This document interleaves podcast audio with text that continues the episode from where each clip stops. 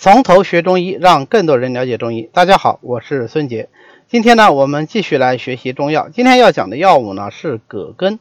葛根这个药呢，它实际上也是一个药食两用的药。不过我们现在呃，可能吃葛根的机会就比较少了。过去的时候，葛根把它磨成粉是可以充饥的，可以当饭吃的。那么葛根呢，它实际上是豆科的多年生落叶藤本植物葛的根。啊，所以我们一般讲到葛的时候，都讲到是它那个藤蔓。那么葛的这个藤蔓呢，其实对于中国人来说是有大用的，因为它这个藤蔓里面的纤维非常丰富。那么我们把这个纤维提取出来之后呢，呃，就把它做成绳子，就是我们民间最常用的麻绳。啊，它是个多年生的藤本植物，它可以长很多年，所以有时候藤子可以长到非常的粗。啊，大概是几年前吧，网上还爆出来说，呃，就在湖北有一个。老老宅啊，一个老老宅院翻新的时候，就发觉它后面长的这个葛啊，呃，长了大概有三百多年啊，是一个非常非常老的一个葛。那么它的这个根茎呢，也非常的丰富啊，非常的粗壮，以至于当时就是卖这个根茎，卖了一个非常高的天价出来啊，都相信说长这么多年，一定它这个补益的作用特别强。那其实我们说葛根它是没有什么太强的补益作用的啊，但它能够当粮食吃啊，多多少少呃是有点补益气血的作用。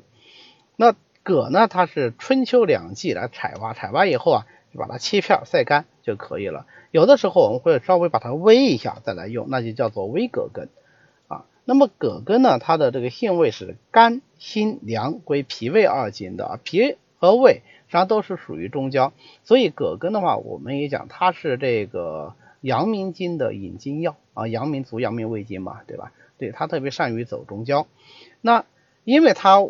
味辛而性凉，又归脾胃经，所以它有很好的发表解肌的作用。因为辛则能散嘛，凉则能清嘛，对吧？所以它能够治疗这种呃外感风热。但是风热呢，它侵袭人体是有层次的。如果位置最浅的这一层呢，我们就叫它胃表；然后再深一点呢，我们就叫它肌表啊。那么肌表比胃表稍微深入一点，这个时候稍微深入一点，邪气侵入的呃更深入的时候。啊，就要用到发表解肌这个功效啊。当然，解肌的说法还有很多种，但对于葛根的这个解肌作用，我们基本上就可以这样来理解。那么它这个发表解肌的作用在临床怎么用呢？第一个当然就是治疗外感的这个发热症了。那你同样是外感发热，那跟我们这个呃薄荷呀、牛蒡子啊，它治疗这个外感发热什么不同呢？哎，它有积的症状啊，所以它有项背降痛的症状。那它配上桂枝、麻黄、白芍，就治疗无汗啊项降、颈项降痛啊，这个就是所谓的葛根汤。那如果是有汗呢，就是桂枝加葛根汤，这都是非常有名的经典名方。那么麻黄汤和桂枝汤呢，啊，大家只要是了解过方剂呢，一定是知道这两个方子的。但是呃，加上葛根以后，它为什么就有了这个治疗呃项降的作用呢？主要就是因为葛根有这个解肌的作用，而且葛根的这个解肌作用，针对于颈项的降痛，它的效果是特别好。所以现在呢，也很多现代研究啊，就把它用来治疗各种颈椎病啊、肩周炎引起的颈肩部的这个不适啊，尤其是颈椎病，用量要大，一般是会用到三十克啊，它的效果会比较好。所以也有现代的一些中药学家研究以后，就认为说，不要把它治疗这个颈肩的不适。这个功效跟解肌呀、发表啊联系，这就是葛根的特异性功效。那这么说对不对呢？呃，应该说它是符合临床实际的啊，因为往往颈肩部的不适啊，用葛根效果都很好。但是如果把功效跟它的这个性味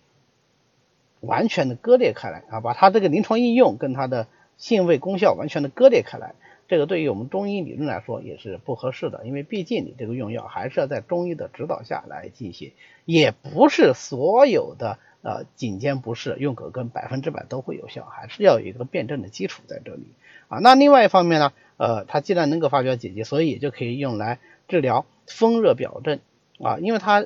性味还是比较凉的，所以或者是风热表症在兼有内热，它都可以来治疗，我们叫做解肌清热。那解肌清热的话，那很明显这就是个阳明经的热啊，所以往往配上黄芩啊、石膏啊、柴胡啊这样的一些药，比方说柴葛解肌汤啊，就是它也可以治疗再更深入一点的这个热症，因为它味辛而心散的啊，又是凉的，又能清，又能够解肌啊，这样的话它就有了一个延伸的作用。什么叫延伸作用？就是说它其实还是解肌的这个作用，但是因为它解肌，又因为它是味辛的，能够生散，所以呢，它就具有了解肌透疹的作用啊，能够把这个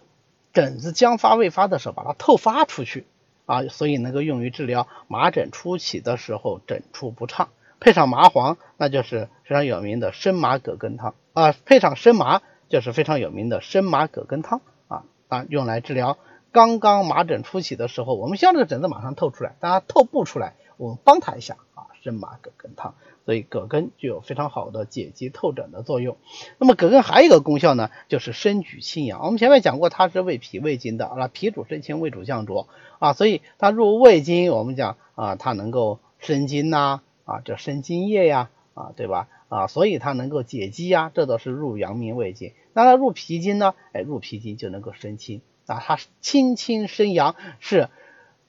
身体脾中清气的代表药物之一。因为它有这个生阳的作用啊，所以它就能够止泻。配上党参呐、白术啊、木香啊，就能够治疗脾虚泄泻。典型的，比如说七物白术散啊，那么。也有人说，呃，它这个止泻作用其实跟它的生清作用没有什么太大的关系啊。虽然我们说浊气在下则生孙泄啊，但是呃浊气在上则生孙胀，清气在下则生孙泻啊。但是啊生阳止泻只是一方面，不是由于清阳不生引起的泄泻，葛根它也能治啊，它能够解热止泻，还能够治疗湿热泄泻。比如说它配上黄芩、黄连。治疗湿热泄泻就是非常有名的葛根芩连汤，那也也是因为这个原因，所以有的医生就说葛根自己就能够止泻了，你就不要讲它能够什么生阳或者是解热啊，这种说法当然是不对的，因为它之所以能够止泻，还是从它的功效上出来的，因为它能生阳，因为它能解热啊，所以它才能够治疗泄泻。换句话说，如果不是清阳不生引起的泄泻，不是阳明邪热力，不是湿热阻滞于肠腑引起的泄泻，那它有没有效果呢？就没有效果。比方说食物中毒啊，你再去吃吃葛根，它也没有用啊。所以，我们中药用药还是要讲究一个辨证论治啊。OK，那它最后一个功效啊，其实我们前面已经剧透了一下，说它能够生津，对，所以它有清热生津的作用，就能够治疗各种口渴症。啊，口渴的比较厉害了，我们有个病叫消渴，对吧？所以葛根是治疗消渴病的一个非常重要的药物啊，往往把它配的呃麦冬啊、天花粉啊、地黄啊这样一些啊清热养阴生津的药物来一起使用啊。那最后我们总结啊，葛根的功效应该说还是非常多的啊，它能够发表，能够解肌，能够生阳，能够透疹，还能够解热生津。那么学了葛根以后呢，我们就必须得提另外一个，其实我们学中药的时候都特别感兴趣的一味药，那就是葛花。葛花其实就是葛的还没有开放的这个花蕾啊，把它摘下来当药用，这就是葛花。葛花呢，呃，它说起来性味甘平啊，也有这个醒脾的作用。但是我们只要谈到葛花，其实想到作用就是一个啊，或者说它的功效就只能想到一点，那就是它能够解酒。啊，配上人参、蔻仁、橘皮啊这样的一些药啊，就可以做成非常有名的一个解酒汤，叫做葛花醒神汤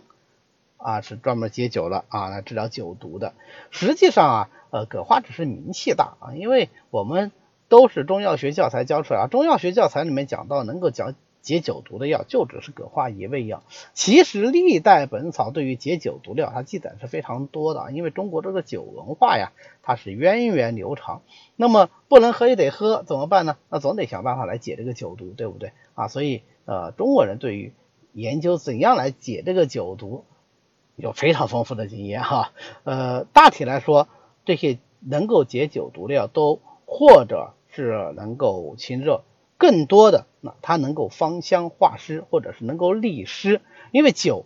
它本来就是生湿热的，那么你或者能够利湿，或者能够清热，是不是就起到了解酒毒的作用了？啊，我们随便讲一下啊，常见的一些能够解酒毒的药，比如说葛根啊，葛根自己就能解酒毒，因为现在呢，葛花虽然非常有名啊，只要是学过中药的都知道葛花能解酒，但是药房里没有，那怎么办呢？得开葛根啊，葛根的解酒作用其实也非常的好。还有一个呢就是制巨子啊，制巨子这个药呢，在我们这个中药系列里，我们是不会再讲这个药了啊，所以我们在这里稍微提一下，它其实就是民间俗称的那个拐枣啊，就是那个拐子的那个拐啊，那个赵本山卖拐的那个拐。拐枣啊，红枣的枣，那它呢也是一个比较好的有解酒作用的药。那其他的像什么肉豆蔻、白豆蔻、白扁豆，都是通过化湿来达到解酒的作用啊，特异性就不像葛根、葛花、制巨子那么强了。好，那么关于葛根呢，我们今天讲的比较多啊，就是这些内容，大家只要抓住它的这个核心关键，就是一个生一个能够生阳啊，它善于生；二个善于解肌啊，三一个。善于生津啊，抓住这三个重点，我们就能够理解这个药物的特性了。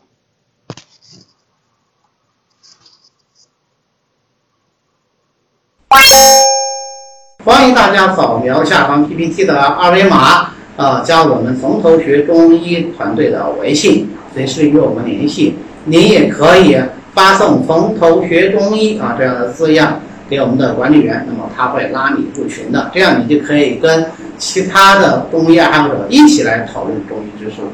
谢谢大家，我们下次再见。